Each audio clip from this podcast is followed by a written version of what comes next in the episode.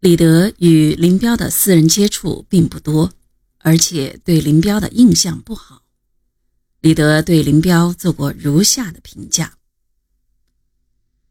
林彪在军团总指挥中是最年轻的，自1931年以来，他一直指挥第一军团。这个军团的两个师以行动迅速而闻名，因此特别擅长于包围战和迂回战。林彪无疑是一个卓越的游击战和运动战的战术家。他不赞赏其他作战方式，在军事问题上，特别是关于战略战术的领导问题，他听不进别人的意见。然而，在政治上，他却是白纸一张。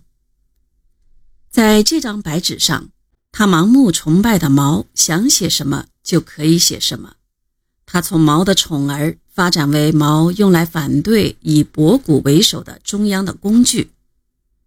林彪同他的偶像毛泽东一样，回避与别人交谈。可见，博古、李德是把林彪划到毛泽东的圈子里的，对他并不信任。由于这种情况，林彪也是不可能完全与博古、李德站在一起的。那么，他为什么转过来支持短促突击呢？现在推测。可能是出于战术上的一些考虑。林彪提出运动战方针是有一定前提的，那就是在敌人的堡垒体系完成以前，或跳出敌人的堡垒之后，才有可能进行大规模的运动战。在敌人密集的堡垒群中，不存在进行远距离运动战的条件。用林彪自己的话说。目前敌我形势呈对峙局面，这种对峙虽能妨碍敌人前进的迅速，或能完全阻住了敌人的前进，有时也能消灭小部的敌人，有时某些有利条件的争取与偶然配合的恰使，才能消灭敌人较大的兵力。但这种对峙距敌愈近，愈引起敌人的谨慎，而采取更短距离的堡垒推进。这就预示我们失去无堡垒的较长距离的消灭敌人的机会，并反被敌人监视与钳制了，而失去秘密与迅速去消灭在其他方面采取越境或极境的敌人的机会。由于博古、李德的遗物在物，广昌失守后，在根据地内运动歼敌的机会，事实上已经丧失了。所以，还在五月二十日与聂荣臻联署的给军委的电报中，林彪就已经提出：敌占广昌、建宁以后，战争已转到新的形势。因敌开始深入基本苏区，其每次前进的距离当更短，我军战斗方式将更趋向于短促突击。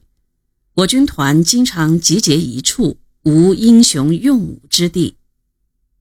薛敌及邹孔为敌辅助突击方向，该敌目前已孤军深入苏区腹地。过去该敌前进速度甚慢，判断以后已不会快，因此我们也仍只能行短促突击，而很少有大的运动战给我们打的可能。他在九月六日的一份电报中又说。目前对敌在其堡垒火力的掩护、推进、筑垒手段，应采取以抗击方法迟滞其进展，和以袭击之方法求得消灭局部之敌人。如敌在日间推进，则应与敌保持接触，阻滞敌进；如地形许可，则力求行小的包围迂回，配合火力袭击与突然突击，消灭部分之敌人。如敌在午后三四时以后出来驻保，则可让其出来。我军趁夜暗以一师插断其退路，一部选择敌弱点突击。此种动作需有精密组织，才可避免误会和保障成功。如敌离开堡垒，火力越近，则按一般的短促突击方法。